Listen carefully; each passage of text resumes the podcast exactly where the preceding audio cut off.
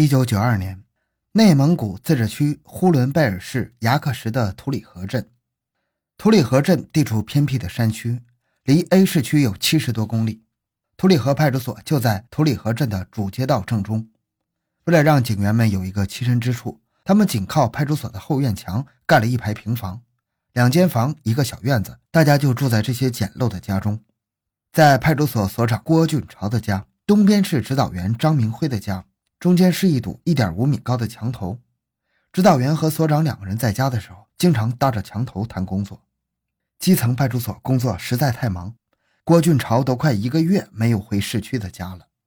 七月二日这天，张明辉和郭俊朝的孩子都放暑假了。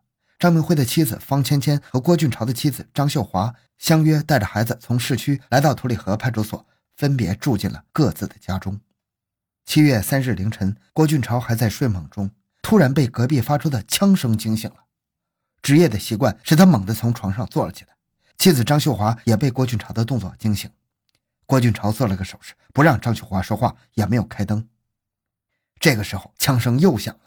郭俊朝套上衣服，拿起枕头下的手枪，对着张秀华说：“枪声是从张指导员那里传来的，我去看看，千万不要轻易开门。”说完，郭俊朝听了外面的动静，然后猛地一下拉开门，冲了出去。在部队时，郭俊朝是特种兵，他可以分辨出枪声的种类和方向。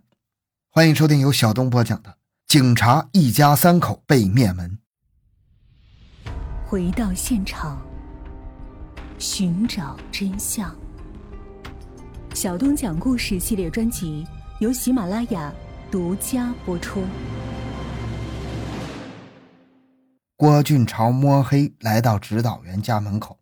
右手握着枪，左手小心翼翼地推了一下张明辉家的大门。门开了，没有锁，屋里亮着灯。他推开虚掩的大门，往里观看，猛然间看到张明辉倒在血泊中，一动不动，已经没有了气息，身上的伤口还在不停地冒鲜血。郭俊朝一眼就判断出来是枪伤。观察了一下后，郭俊朝轻手轻脚地来到了张明辉的卧室。看到张明辉的妻子方芊芊、女儿张娜娜都被利刃刺死。从听到枪声到郭俊朝来到指导员的家，也就是五六分钟的时间。在这五六分钟的时间里，张明辉一家惨遭灭门。郭俊朝掏出手表看了一下时间，正是凌晨三点十五。派出所指导员被灭门，这一消息立刻惊动了公安部。痕迹检验专家涂尚国奉命迅速赶到图里河镇，发生了重大案件，郭俊朝所长也不敢擅自移动现场。在专案组来到之前，现场保留的非常好，除了郭俊朝进屋查看张明辉一家的伤亡情况，留下了案外人的痕迹之外，其余部分现场完好如初，没有遭到任何破坏。七月四日上午十点，涂尚国进入现场，他看到了张明辉的尸体，这是个一米七八的大个子。宽宽的脸膛，一身腱子肉，穿着一条男士三角裤，身上的三枪全部打在胸口要害处，怒目圆睁，仰面躺在客厅通往卧室的门口处。他来到卧室，看到张明辉的妻子方芊芊穿着裤衩背心，满脸的恐惧，精神极度紧张的倒在血泊中。从伤口处看，是被尖利的锐器所伤，大约三四刀，刀刀致命。张娜娜和母亲一样，也是穿着背心裤衩伏在卧室的床上。面朝下倒在血泊中，背部和心脏各被扎了一刀，但从出血的情况看，涂善国估计张娜娜的正面胸部也会有刀伤。房屋的屋门面向南开，屋内的西墙上是一幅松竹柏的图画。屋内东墙靠南侧开了个通往卧室的门，房屋门与卧室门中间放有一张双人沙发，张明辉的外裤就放在这张双人沙发上，上面有枪套，没有手枪。张明辉的尸体就仰面躺在双人沙发上。进客厅，迎面是一扇窗户，有半平米左右，外面有简易的防盗铁丝网，铁丝网已经被撬开了。在窗玻璃上仔细观察，发现隐隐约约有指纹的痕迹。涂尚国打开工具箱，取出铝粉喷了上去，果然上面出现了两枚指纹。客厅的门使用的是暗锁，里侧的手柄上有血迹。客厅到卧室的门，再到双人沙发的路径上。有长二十六点五厘米的运动鞋痕迹，三趟足迹朝着卧室的门，一趟足迹朝着客厅门。从室内取到了三枚六四式手枪的子弹壳，可以断定是击中张明辉的三颗子弹所留。涂尚国从屋内来到院中，在院门内侧发现了一枚右手掌形成的血手印，看来凶手杀了人后是从院门离开的现场。凶手是从什么地方进来的？他想到了窗玻璃上的那两枚指纹，看来是从窗户跳进来的。想到这里，他就走出派出所，来到张明辉住处的墙后面窗下，在这里，涂尚国在一堆散落的鞋印中发现了两枚清晰的足迹。从足迹的用力程度可以推断出，有人透过窗户对张明辉住处进行了窥视。这两枚清晰的鞋印是最后留下的，所以断定凶手是撬开防盗网进入张明辉家中，做完案后又从容地从院门离开现场。可是让涂尚国感到疑惑不解的是，凶手在现场的很多地方都留下了指纹，对这些指纹也没有进行人为的破坏就离开现场。凶手是在怎样特殊的背景下不去伪装或者破坏现场呢？难道作案人不懂得现场留下这么多指纹意味着什么吗？在确定侦查方向时，一位专家说：“根据一般的破案规律，发生这样的全家灭门案件，首先要考虑情杀或者仇杀，然后才能考虑其他的犯罪动机。张明辉一家住在派出所被杀，不可能是因为盗窃被发现引起的灭门惨案，最大的可能是仇杀。”或因为受过公安机关打击，对张明辉有刻骨的仇恨；或是因为有感情纠葛，应该对那些受过打击的人员进行排查。在这些人员所涉及的处理结果上，张明辉应该是表达了意见。同时，还要调查张明辉家人的感情生活，了解他们是不是有感情纠葛。只有把这些因素排除了，才可以考虑其他的犯罪动机。专家说完之后，市公安局的领导表示赞同。他说。在调查郭俊朝的妻子张秀华时，听张秀华说张明辉可能有外遇，方芊芊的到来激发了两个人之间的矛盾，才发生了凶杀案。专案组将张秀华找来，张秀华讲，他和方芊芊来土里河镇是方芊芊提出的，在来时的车上，方芊芊说话时表情很不自然，张秀华当时就怀疑张明辉在外面有相好的了。郭俊朝听了妻子的话，气得直打哆嗦。反驳张秀华说：“你满嘴喷粪，净是瞎说！我和张明辉一起工作这么多年，还能不知道他是什么样的人？这是绝对没有的。”等妻子离开了专案组，郭俊朝气呼呼地说：“女人家就是这样，听风就是雨，疑心重，不足为信。”经过讨论，大家倾向于那位专家的话：凶手的作案动机应该是情杀和仇杀为主。据此，专案组作出决定：第一，排查土里河镇派出所处理过的人。特别是那些张明辉经手处理的人。第二，排查张明辉感情方面有没有问题，从中发现破案线索。第三，现场有四趟足迹，说明凶手至少是两个人。第四，从脚印推断，两个人的身高是一米七三左右，男性，年龄在二十岁到三十岁之间。这个排查范围是不是科学，大家心里都没有底。给凶手画像看似非常清楚，可事实上并没有和现场痕迹完全结合起来。画像的过程存在着盲目性和随意性，让人感到不踏实，心存疑惑。对这个排查范围，案情分析会上的意见并不一致，很多人持保留意见。这个时候，涂尚国谈了一下自己的看法。我认为问题的关键是凶手到底是奔人来还是奔枪来的，这个问题要弄清楚。我本人认为是奔着枪来的。无论是奔人还是奔枪，总之杀了人后，凶手带着枪离开的。专案组有人提出不同意见，有必要弄清楚，奔人来了就将这个案件定为仇杀或情杀；如果是奔着枪来的，那就可以排除仇杀和情杀的可能。这是个方向性的问题。之所以是奔着枪来的，第一，凶手没有戴手套，作案后也没有伪装好现场有流窜作案的随意性特征；第二，从犯罪心理推断。凶手如果为了钱财，不可能选择派出所作为作案目标。可以想一想，在凶手心目中，派出所里有什么？就是有枪啊。第三，窗玻璃上的指纹形状和窗口下的脚印都说明凶手在作案前进行踩点。凶手在踩点时看到了什么呢？我从窗口向屋内看，第一眼就看到了那个双人沙发。当时沙发上放有张明辉的外裤，外裤上就是手枪。室内有三趟足迹，第一趟足印就是凶手从窗户跳进后直奔枪去的。也说明了凶手就是奔枪而来。第四，从步伐和现场痕迹看，凶手离开作案现场时非常从容，并非郭俊朝所长的到来惊动了他，他才离开的。他为什么离开呢？说明作案目的已经达到，枪到手了。大家议论纷纷，有的赞同，有的表示质疑。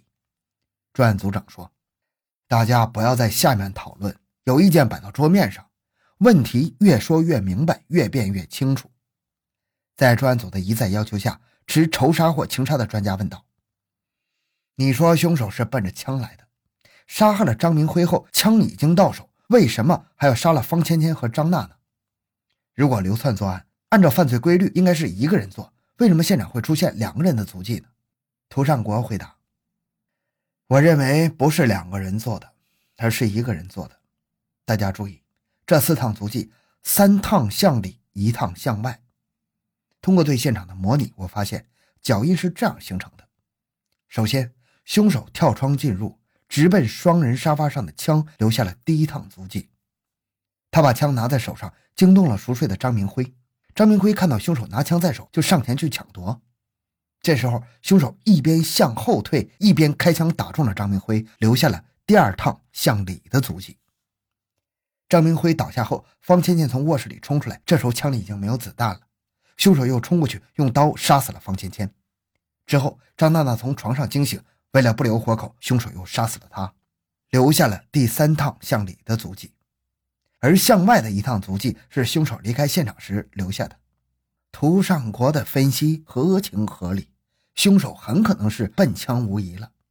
如果是流窜作案，作案后枪已经到手，就会离开这里，应该到哪里去呢？面对大家的疑问，涂尚国说：“案件有这样几个特别之处：凶手在窗玻璃上的指纹汗液多且非常清晰。当夜夜里刮起大风，室外温度极低。”如果作案人远道而来，就不会留下清晰的指纹，这是其一。其二，对指纹湿度发挥的情况进行分析，证明是凌晨一点留下的，而案发时间是凌晨三点，这说明凶手是凌晨一点踩点发现了张明辉的手枪，然后凌晨三点来作案。我们可以想一想，凌晨一点踩点之前，凶手在什么地方？头里河镇地处偏僻，一天一趟班车，上午来，下午就得离开。茫茫草原近百里没有人烟，夜晚没有交通工具，他会是从天上掉下来的吗？听了涂尚国的分析，大家意识到凶手在土里河镇一定有住处。专案组立即抽调两百名民警进行排查，重点是那些从外地来做生意、旅游或投靠亲友的。同时，为了防止作案人漏网，对当地户籍中符合条件的年轻人也进行排查。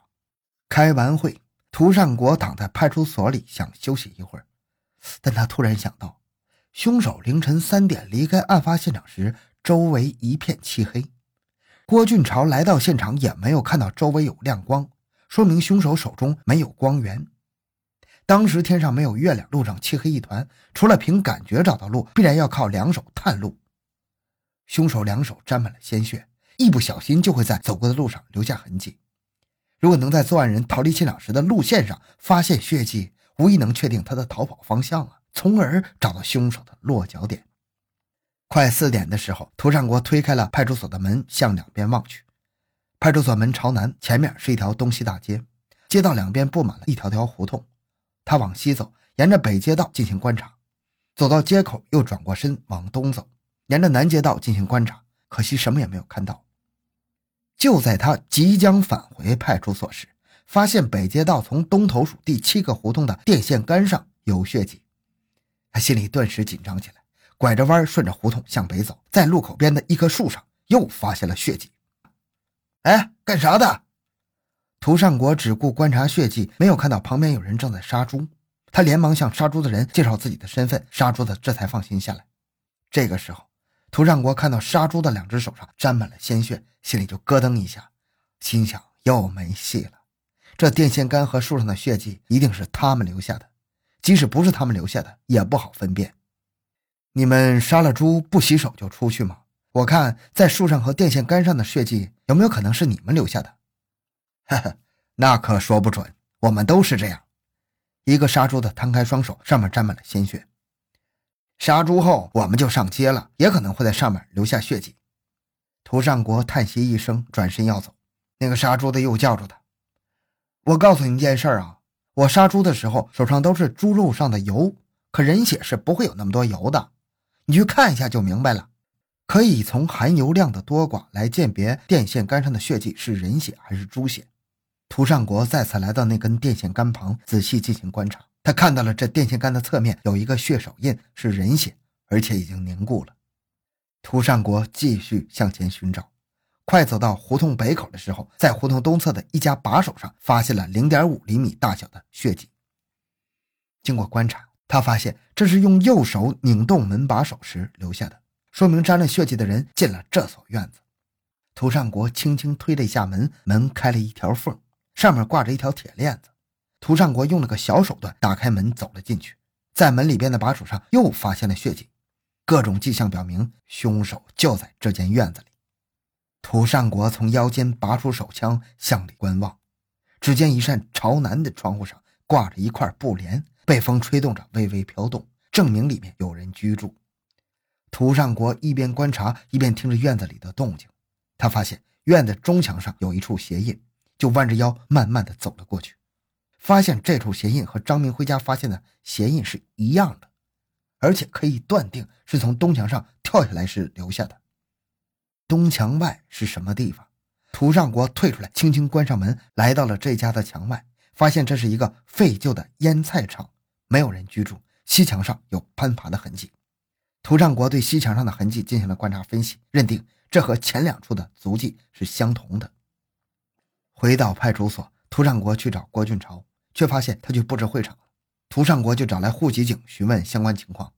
据户籍警讲，住在那所院子里的是爷俩，姓王，老爷子已经七十多岁了，身体不太好，儿子今年四十三岁，没结婚，不符合凶手条件。那他们家住的有外人吗？哦，最近他们来了一位远房亲戚，二十三岁。案发后，我和郭所长去过两次。没有发现什么问题。涂善国立即找到专案组长，要求对王家的远房亲戚采取强制措施。很快，王家的远房亲戚杜保国就被带入派出所，没费多少口舌就一五一十的全说了。据杜保国交代，他是黑龙江加克达奇人，因为抢劫罪在逃。六月二十五日，他来到土里河镇投奔远房亲戚舅舅王某。七月三日凌晨的时候，他从王某家里偷偷溜出来，想找个地方弄点钱。在南岗镇转了一圈之后，他没有找到合适的目标，就准备回家。正巧这时，他转到了派出所后墙院外，他听到了张明辉屋里说话的声音，不由自主地停下了脚步。他在窗口往里一看，发现张明辉的外裤就在双人沙发上，手枪正露在外面。当时杜保国就打定了主意，要靠张明辉的手枪，然后去干大买卖。杜保国当过兵，在部队是优秀射手。他自信拿到枪，自己马上就能变成有钱人。因为听到了张明辉正在和妻子说话，没有入睡，他就回到了王某家。结果发现院门已经锁上门，就没有叫门，而是转到了腌菜厂一侧，翻墙而入。快凌晨三点的时候，杜保国来到了张明辉的后窗处，偷偷的撬开了那扇简易的铁丝防盗窗，跳进去直奔手枪。没想到杜保国不知道碰了什么东西，发出响动。张明辉穿着裤衩从卧室里冲了出来。杜保国连忙拉开枪机，对着张明辉扣动扳机。三枪之后，张明辉倒在了血泊中。张的妻子方芊芊从床上爬起来。杜保国见子弹没有了，就掏出匕首捅了过去。第一刀捅在方芊芊身上，由于用力过猛，方芊芊被撞的推到了卧室内。紧接着，他又接连将母女二人杀死。杜保国说完，长叹一声说：“哎，如果你们再晚一点，今晚我就会离开南岗镇。这是命中注定。”我要死在此处啊！按照杜保国的交代，从王某家的牛棚上搜出来张明辉的六四式手枪，从土里河镇外的小河里打捞出来杜保国扔掉的匕首，上面还沾着死者的血迹。当年十月一日，杜保国被执行枪决。好，这期案件讲到这里。小东的个人微信号六五七六二六六，感谢您的收听，咱们下期再见。